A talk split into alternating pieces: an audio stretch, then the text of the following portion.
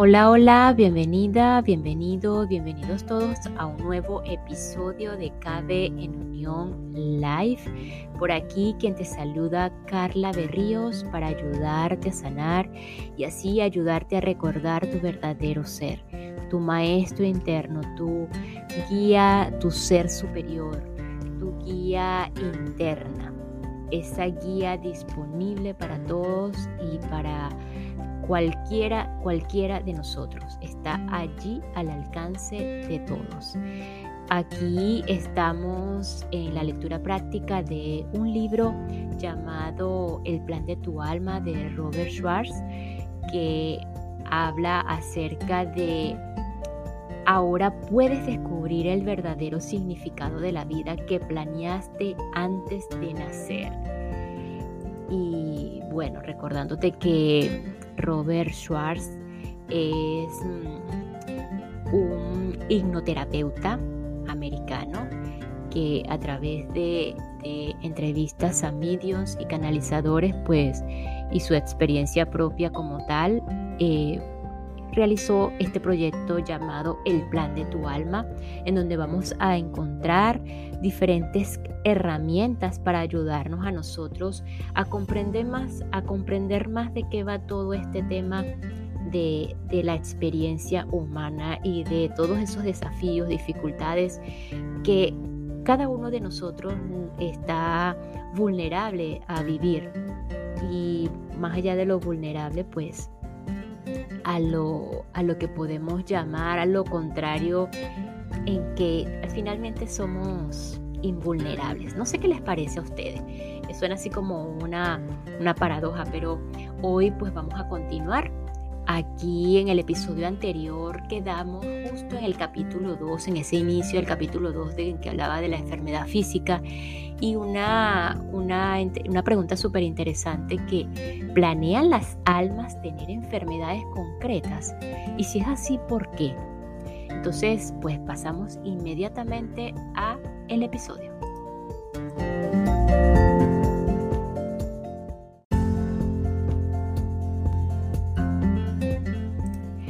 El relato de John Elmore. John Elmore. John recuerda la fecha exacta en la que cambió su vida, el 23 de enero de 1997. Aquel día le diagnosticaron SIDA me identificaron como un número, contaba. Me pregunté cómo se sentiría tener una enfermedad que era vista socialmente como una vergüenza y que exigía que el paciente fuera identificado por un, por un número en lugar de por un nombre. ¿Cómo descubriría pronto la vergüenza y la humillación? Como descubriría pronto la vergüenza y la humillación habían sido algo recurrente en la vida de John.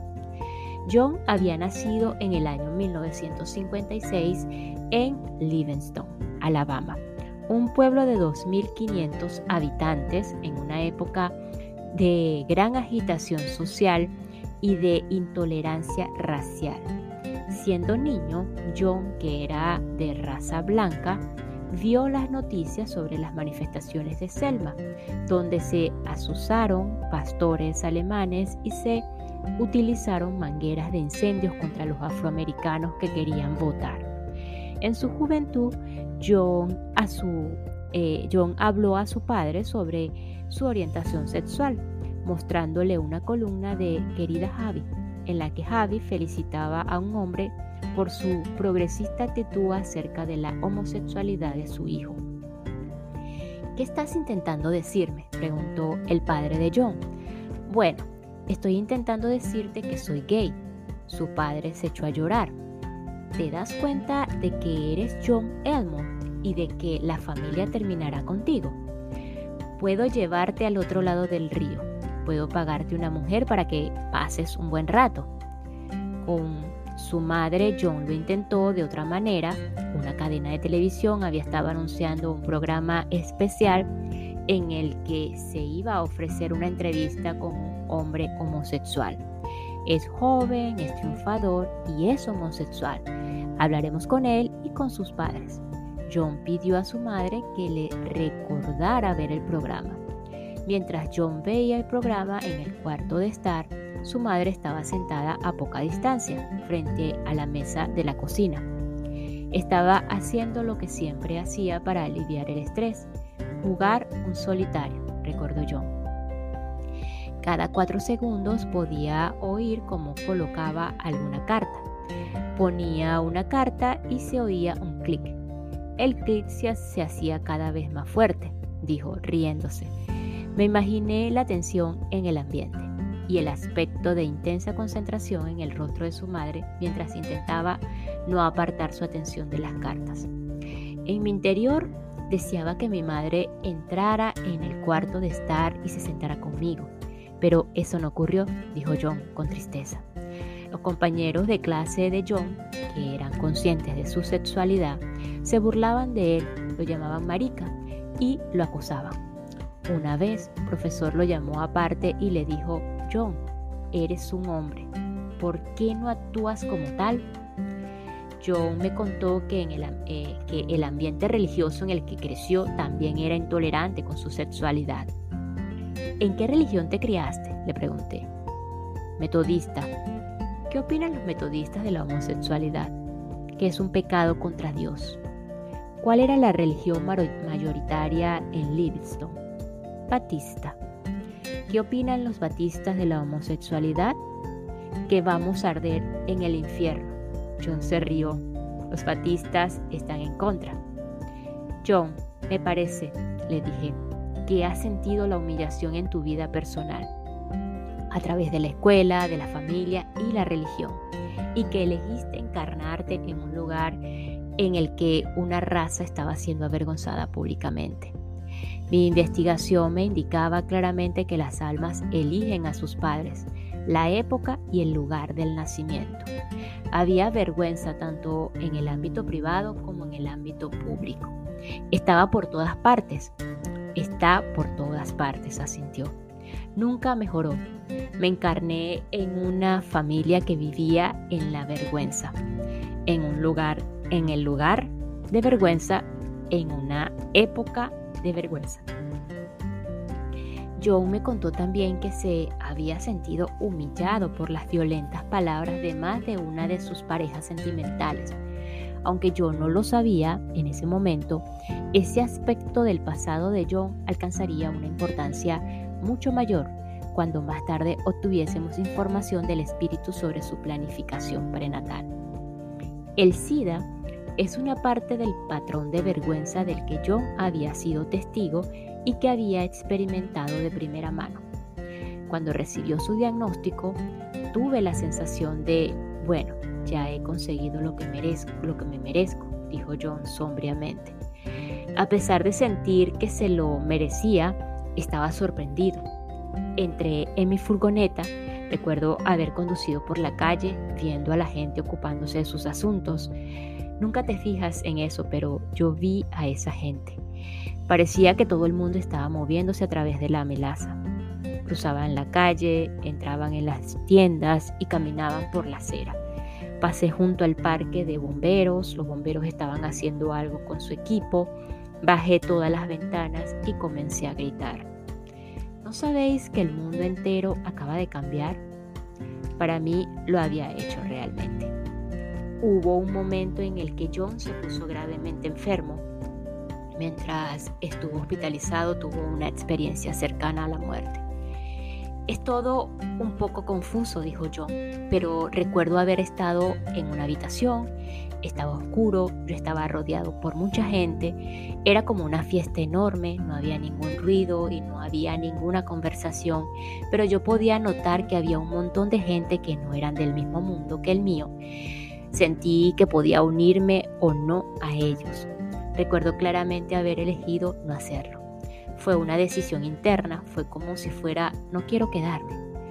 Yo eligió la vida, no solo la continuación física de la misma, sino un nuevo tipo de vida.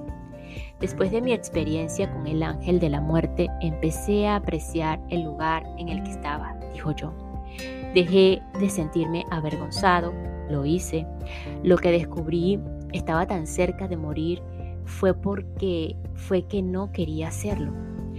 John, John, le pregunté, ¿cómo te ayudó el SIDA y tu experiencia cercana a la muerte a superar la vergüenza? ¿A qué otro sufrimiento podría enfrentarse que fuera tan largo como un viaje a través de la vergüenza y la humillación? Contestó John. El mejor modo de tratar tus miedos es besarlos en la nariz, porque así desaparecen. Estar a punto de morir me ayudó a darme cuenta de que ellos, con E mayúscula, no tienen poder sobre mí. Todos sabemos quiénes son ellos, vecinos, profesores y toda esa gente que aparecía de vez en cuando para molestarme. Ya no existen. Lo único que quiero ahora es vivir y vivir de verdad, añadió. John, ¿qué te gustaría decir a la gente que está experimentando la vergüenza o la humillación? Las palabras vergonzantes eran hechos sólidos e inamovibles en mi vida. ¿Y qué se hace con lo que es, sólido e inamovible? Construir sobre ello.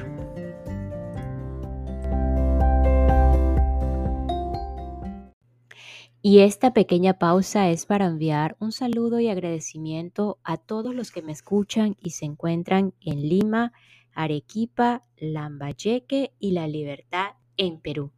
Gracias Perú por su receptividad. Y este episodio es cortesía de un curso en milagros con Carla Berríos, un podcast a partir de una representación y guía espiritual para aprender y estar en paz utilizando este recurso de enseñanza llamado un curso en milagros de carácter universal, un entrenamiento mental, otro camino que conduce a Dios. Un curso en milagros con Carla Berríos está disponible en Encore y en Spotify, porque he aprendido que para estar en paz, primero enseña paz, y eso es lo que tendrás.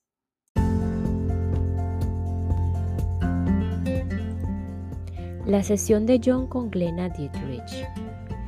Como canalizadora, Glenna Dietrich entra en un trance en el que la conciencia de otro ser habla a través de ella. Algunos canalizadores son totalmente conscientes de cada palabra que pronuncia la entidad canalizada. Otros tienen, una vaga conciencia de lo que se ha dicho, aunque no son capaces de recordar palabras concretas. Glena, por el contrario, no recuerda nada de las conversaciones. Después de nuestras sesiones solía mostrar curiosidad sobre cómo habían ido y de lo que se había hablado. Glena es muy bondadosa y siempre quería saber si las sesiones habían sido de ayuda. Se puede saber con certeza cuando Glena comienza, comienza a canalizar su voz se hace ligeramente más suave, la, la cadencia, tono y dicción de su voz cambia notablemente. A veces, como en el caso de la sesión de John, más de un ser espiritual está presente y habla a través de ella. Nosotros somos tres, así como vosotros sois tres, comenzó la entidad canalizada. No somos del mundo material, sino del reino espiritual, del reino tras el velo, como vosotros decís. Dos de nosotros no han tomado nunca la forma material humana, como lo habéis hecho vosotros. Somos del reino angelical.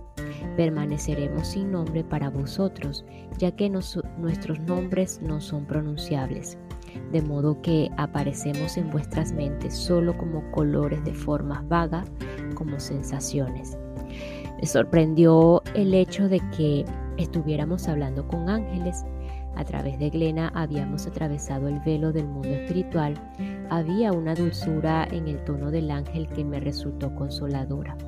La bienvenida del ángel me recordó que los seres en espíritu a menudo se comunican con nosotros a través de sensaciones y que los medium frecuentemente ven los colores de los seres espirituales, así como los del aura humana. En estas sesiones era normal que los seres desencarnados no usaran nombres. Cada ser, ya sea físico o intangible, es energía. El término firma energética muestra que cada conciencia es identificable a través de su energía individual. Los ángeles fueron capaces de reconocernos a John, Glena y a mí precisamente por esa energía. Uno de nosotros tres ha estado encarnado muchas veces, continuó el ángel, y su ser ahora se comunicará con vosotros directamente. Sí, he estado encarnado en nuestro reino 867 veces, dijo el segundo ángel. Esas son las vidas que he pasado en cuerpos humanos. No he elegido pasar mi tiempo de encarnación en cuerpos que no fueran humanos. En realidad elegí, elegí ser uno de tus guías, de John en este caso, cuando te encarnaste. Nosotros hemos estado juntos muchas veces en muchas encarnaciones. Hemos sido hermanas, hemos sido madre e hija, hemos sido enemigos que se asesinaron el uno al otro y hemos sido amigos íntimos. En cada una de ellas tú y yo hemos decidido cómo no encontraríamos cómo nos encontraríamos, perdón, y en qué circunstancia nos daríamos la oportunidad de tener esas hermosas experiencias de crecimiento. Realmente somos lo que en tu reino llamáis almas gemelas, dos almas de vibración similar, una frecuencia en la que ambos tenemos un color y un sonido que son parecidos. Me gustaría decirte que me siento feliz y orgulloso de cuánto has avanzado en esta encarnación. Hay muchas cosas que has demostrado y muchas energías a las que has ayudado. Yo he caminado a tu lado y a veces he estado delante dándote ánimo durante esos momentos que te parecen los más oscuros. Mi energía te resulta familiar. Me gustaría que recordaras, querido, la belleza de tu alma, la increíble luz que puede llegar a tu corazón es difícil ser esa luz brillante cuando la mayoría de la gente a tu alrededor solo desea oscuridad. El verdadero sanado, el verdadero sabio, es el que permanece sabio entre aquellas que todavía no han despertado. Ten valor y permanece en pie. Entonces el ángel se dirigió a mí. Hemos oído tus preguntas, pero deseamos que no nos las formules de una en una. Que nos las formules de una en una, perdón. Gracias, comencé. John planeó antes de nacer la experiencia del SIDA. Y si lo hizo, ¿por qué? Antes de la sesión, yo, John y yo habíamos acordado que comenzaríamos con esta pregunta. Él estaba tan ansioso como yo de oír la respuesta. Sí, es así, contestó el ángel. En este reino, el reino espiritual, no hay energías pesadas que impidan el, progreso, que inhiban la capacidad de ver más allá. Los periodos entre encarnaciones se pasan evaluando y planificando lo que el alma considera que será el siguiente paso, el siguiente nivel. La respuesta a tu pregunta es sí. Lo que se consideró fue la posibilidad de liberar la relación de parentesco genético y el sistema de creencias del grupo de almas del que John se consideraba parte. Como veríamos más adelante, el ángel se estaba refiriendo a una vida pasada de alguien del grupo de almas de John. En esa vida, la personalidad encarnada tuvo acciones basadas en el miedo que provocaron un olvido completo de sus orígenes como alma, algo que ningún alma del grupo de John había experimentado previamente. Entonces todos los miembros del grupo de almas llegaron al acuerdo de que John asumiría la carga esencial y que a pesar de las distracciones o creaciones de la ilusión, comenzaría a brillar para convertirse en esa luz y comenzar a ver y a comprender la verdad sobre sí mismo. Esas almas se reunieron para ayudar a imbuir sus personalidades y sus percepciones de John de un modo que resultasen los o que resaltasen los obstáculos que él necesitaba superar para que su verdad se hiciera aparente a él. Como verás en la lectura complementaria de la medium Stacy Wells, El ángel se refería a miembros del grupo de almas de John que antes del nacimiento acordaron avergonzarlo como parte de los obstáculos de su vida. Es algo parecido a una carrera de obstáculos. Cuantas más veces llegues al mismo obstáculo, más fácil será saltarlo, retar o bordearlo, hasta que al final superarlo se convierta en una segunda naturaleza para ti. Cuando John ya no se vea como menos importante, menos amado, menos amable y menos sagrado que quienes lo rodean, los obstáculos de este ser humano se desvanecerán. Con estas palabras, el ángel expresó uno de los propósitos principales de los desafíos vitales, mostrarnos el modo en el que nuestros pensamientos y sentimientos crean nuestra realidad. Los retos y los desafíos son espejos que reflejan nuestros sentimientos sobre nosotros mismos. En ese sentido son regalos.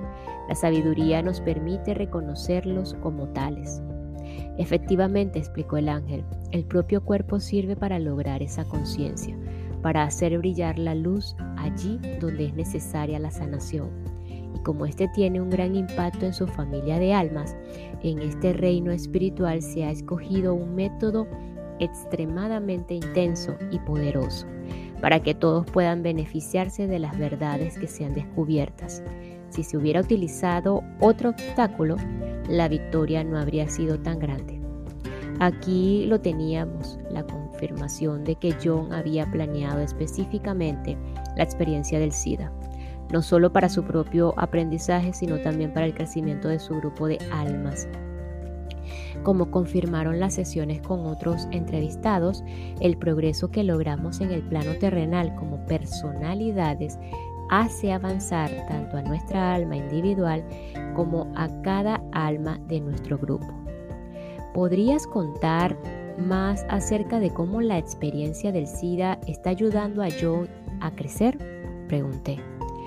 Tiene la necesidad de verse a sí mismo como realmente es, contestó el ángel, y de creer en su propia verdad, en su propia identidad. Esto tiene que ver con la creencia de que merecemos todo el amor, de que merecemos amor incondicional. Como el grupo de almas solo exponía amor condicional, que tenía que ser experimentado de un modo concreto, según la tradición, la particularidad de John les condujo a retirarle su amor. De este modo se formó la creencia de John sobre sí mismo, de que no se merece amor incondicional, sino solo ser amado cuando se comporta de un modo concreto, cuando responde a las expectativas y obtiene la aprobación de los demás. La confusión se instaló en él y la personalidad que desarrolló en su infancia se dividió y se rompió. La enfermedad del SIDA está relacionada con el deseo de amor incondicional y la creencia de que no se merecía ese amor. Por lo tanto, la sanación se completó cuando el alma de John brilló y su personalidad vio esa luz y descubrió que era él mismo. El ángel había explicado de un modo hermoso el núcleo del proceso de crecimiento espiritual en la tierra. El amor a nosotros mismos despierta cuando dejamos de pensar que somos personalidades limitadas y defectuosas y en lugar de eso recordamos que somos seres trascendentes. Reconocer esta luz interior es cambiar los patrones de pensamiento y por extensión la salud física. ¿Cómo planeó el alma de John que esta luz brillara y cómo sabía que ocurriría? Pregunté. Todas las encarnaciones en tu reino, respondió el ángel, están diseñadas para superar los niveles inferiores de oscuridad. Ahí hay una vibración de odio, la vibración de la separación de Dios, la vibración de la desaprobación, la vibración del miedo. Todas estas cosas existen ahí como niveles de frecuencias ocultos. Esto tiene un efecto sobre los cuerpos humanos que es desconocido, invisible y no cuantificable. los que vivís los que vivís en ese reino o vivís en ese reino, creéis que sois eso, y que sois miedo, y que sois odio y desaprobación, y por eso sois capaces de asesinaros unos a otros, sois capaces de abusar y maltratar a los demás, actuáis en frecuencias ayectas. Cuando el alma entra en el cuerpo, la claridad desaparece casi por completo y como humanos comenzáis a creer que sois solo el cuerpo. Olvidáis que sois el alma. Esto es parte del plan porque así olvidáis vuestra divinidad y a través de muchas dificultades recordáis la verdad la cual os brinda un gran poder. Solidifica las creencias y eleva esa frecuencia a niveles superiores.